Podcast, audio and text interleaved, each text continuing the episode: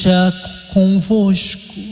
Ele está no meio de nós. Proclamação do Evangelho de Jesus Cristo segundo Mateus. Glória a vós, Senhor. Naquele tempo disse Jesus aos seus discípulos: Não penseis que vim abolir a lei e os profetas. Não vim para abolir, mas para dar-lhes pleno cumprimento. Em verdade eu vos digo: antes que o céu e a terra deixem de existir, nem uma só letra ou vírgula serão tiradas da lei, sem que tudo se cumpra. Portanto, quem desobedecer a um só destes mandamentos, por menor que seja, e ensinar os outros a fazerem o mesmo, será considerado menor no reino dos céus. Porém, quem os praticar e ensinar será considerado grande no reino dos céus. Palavra da salvação. Glória a vós, Senhor.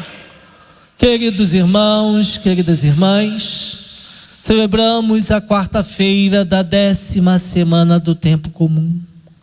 A liturgia de hoje nos apresenta, na primeira leitura, um trecho da segunda carta de São Paulo à comunidade de Corinto, no seu capítulo 3, versículos de 4 a 11.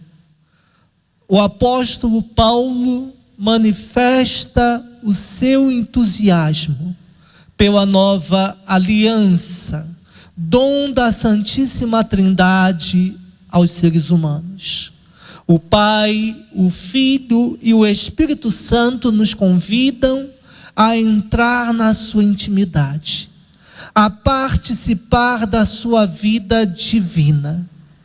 O apóstolo Paulo não cabe em si, ao pensar que foi tornado ministro desta aliança no Espírito, o que lhe permite ter confiança diante de Deus Pai por meio de Cristo.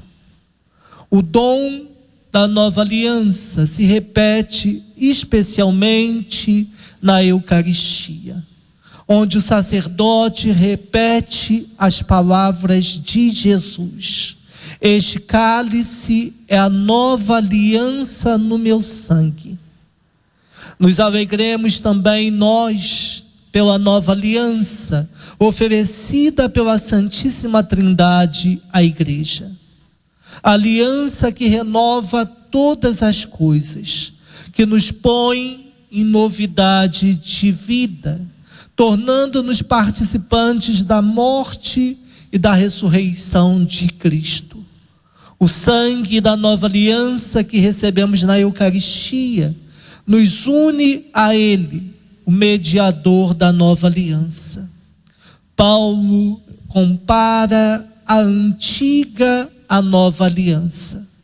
A antiga, diz Paulo, foi escrita em tábuas de pedra. É uma clara alusão à aliança do Monte Sinai quando Deus gravou em pedra os mandamentos, a lei que Israel tinha de observar para permanecer na aliança. A essa aliança da pedra, Paulo opõe a nova aliança do, do Espírito. A primeira aliança é feita em leis exteriores. A segunda aliança, aliança do Espírito, é interior, escrita nos corações, como diz o profeta Jeremias. Trata-se mais precisamente de uma aliança que toca ao profundo do coração a transfiguração do coração. Deus nos dá um coração novo para no nosso coração infundir um espírito novo, o espírito de Deus. É Ele a nova aliança, é Ele a nova lei interior.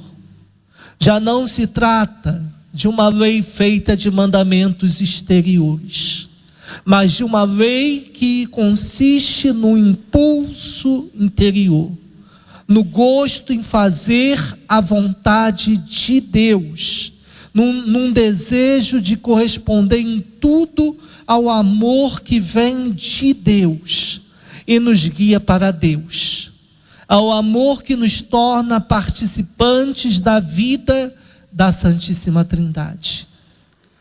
A letra mata, diz o apóstolo Paulo. O Espírito dá a vida. A letra mata porque se trata apenas de preceitos, que não sendo observados provocam a condenação. O, o Espírito, pelo contrário, ele dá a vida, porque ele torna capaz de fazer a vontade do Senhor. E a vontade divina é sempre vivificante.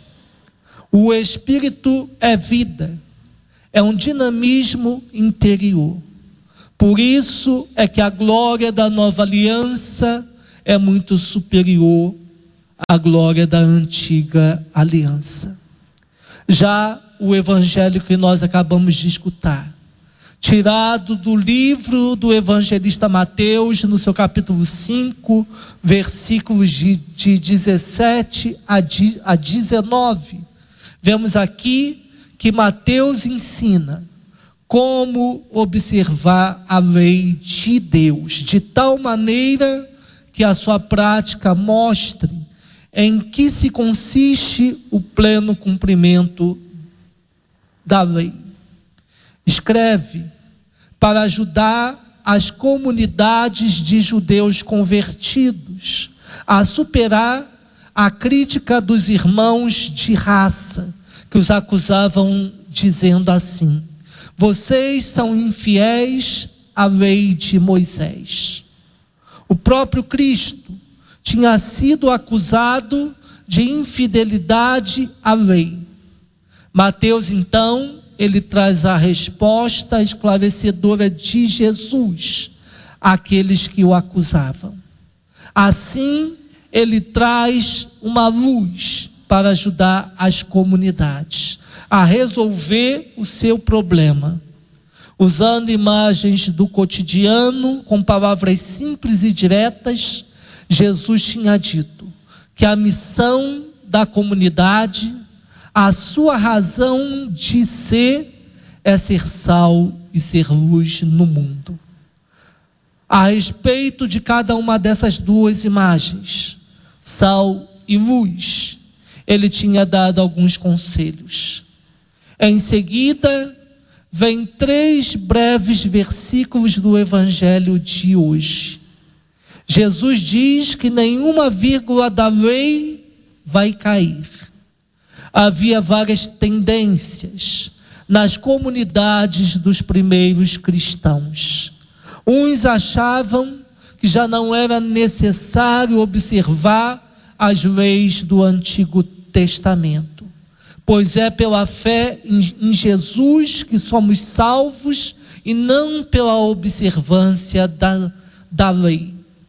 Outros aceitavam Jesus como Messias, mas não aceitavam a liberdade do Espírito, com que algumas comunidades viviam a presença do Cristo ressuscitado. Achavam que eles, sendo judeus, deviam continuar observando as leis do Antigo Testamento. Havia ainda outros cristãos que viviam tão plenamente na liberdade do Espírito que já não olhavam mais nem para a vida de Jesus de Nazaré e nem para o Antigo Testamento. E chegavam a dizer assim: anátema o Cristo diante dessas tensões. Mateus, então, provoca um equilíbrio para além dos extremos. A comunidade, ela deve ser o espaço onde este equilíbrio possa ser alcançado e vivido. A resposta dada por Jesus aos que o criticavam continua, continuava bem atual para as comunidades. Não vim abolir a lei, mas lhe dar o pleno cumprimento. As comunidades não podiam ser contra a lei, nem podiam se fechar dentro das observâncias da lei. Como o próprio Cristo deviam dar um passo além e mostrar na prática qual o objetivo que a lei quer alcançar na vida das pessoas a saber, a prática perfeita do, do amor. E aos que queriam se desfazer de, de, de toda a lei, Mateus lembra a outra palavra de Jesus.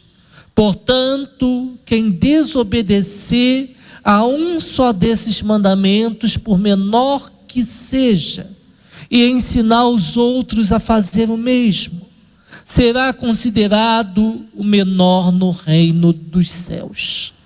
Por outro lado, quem os praticar e ensinar será considerado grande no reino.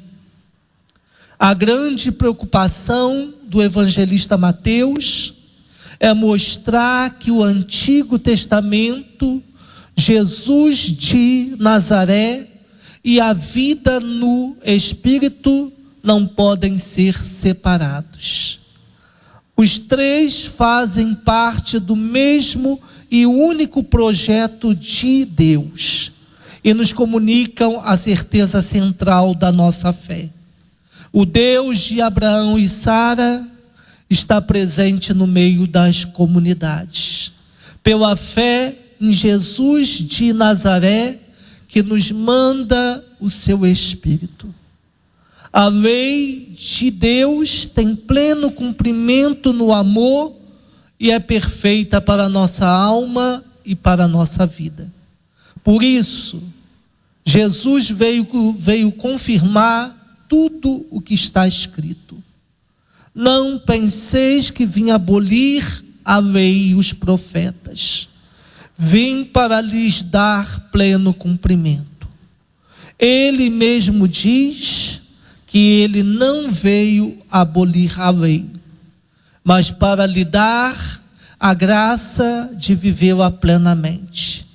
A lei do amor, ela está inserida nos dez mandamentos, porque quem ama, cumpre a lei. Deus não muda o seu plano, o que era, é e sempre será. Portanto, nós não podemos ficar nos confundindo hoje com as falsas ideias de que isto e aquilo são coisas do passado, que o mundo é outro e que os valores mudaram.